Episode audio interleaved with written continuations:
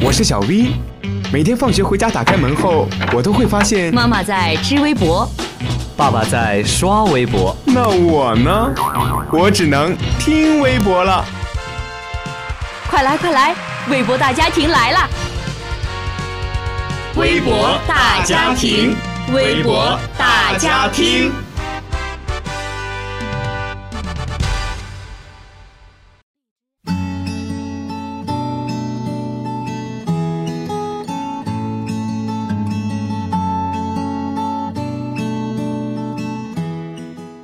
各位听众朋友们，大家中午好，欢迎收听本周的微博大家听，我是你们的好朋友世玉。在本周的微博上又有哪些值得关注的事情呢？让我们一起来关注一下吧。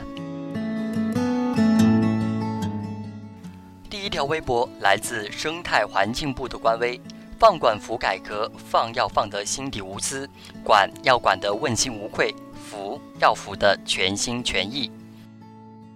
近日，生态环境部印发的《关于生态环境领域进一步深化放管服改革，推动经济高质量发展的指导意见》，为推动我国经济高质量发展和生态环境水平提高保护，不断满足人民日益增长的美好生活需要和优美生态环境需要，奠定了坚实的基础。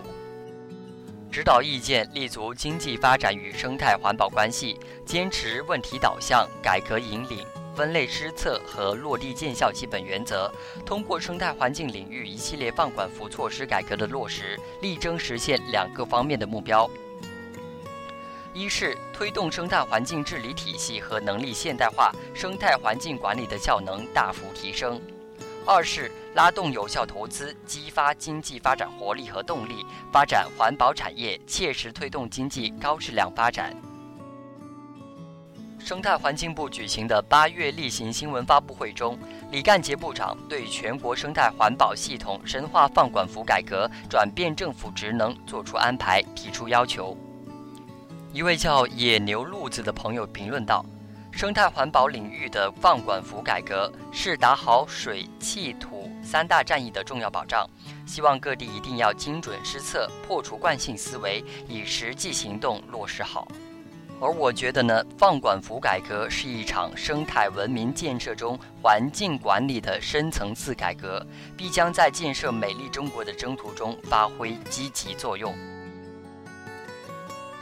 下一条微博是来自新华网的官微：著名小提琴家盛中国因心脏病突发去世，他是一个时代的声音。九月七日晚，著名小提琴家盛中国因心脏病突发抢救无效，在北京逝世，享年七十七岁。在无数中国人的记忆中啊，小提琴这个乐器都是和盛中国这个名字联系在一起的。其小提琴协奏曲《梁祝》发行的唱片、录像和演出，影响了中国近四十年，整整几代琴童。同时，盛中国对中国作品的演绎和推广影响深远。不少乐迷表示，当年都是通过盛中国第一次听到了高雅的西洋乐器演奏中国乐曲，因此留下了感动又美好的回忆。作为中国交响乐团国家级小提琴独奏家，盛中国是最早在国际上为中国争得荣誉的小提琴家之一，代表作品有《梁祝》等。作为中国交响乐团国家级小提琴独奏家，盛中国是最早在国际上为中国争得荣誉的小提琴家之一，代表作品有《梁祝》等。著名小提琴家大师梅纽因来华访问时，曾与盛中国合作演出，并称赞他是他在中国演奏巴赫双提琴协奏曲的最好合作者。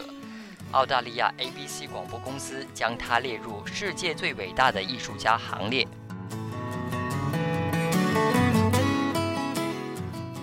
网友纷纷悼念六小龄童，也在微博中称其为世界小提琴界无法弥补的重大损失。电视剧《平凡的世界》导演毛卫宁则称：“我知道的第一个艺术家的名字就是盛中国。盛中国老师啊，对作品的理解和处理有独到之处，演奏风格既热情奔放又甜美细腻，富于诗情画意、浪漫幻想。”他将音乐和个人的生活积累融汇在一起，真情随音乐流露，充满强烈的艺术感染力和生命力。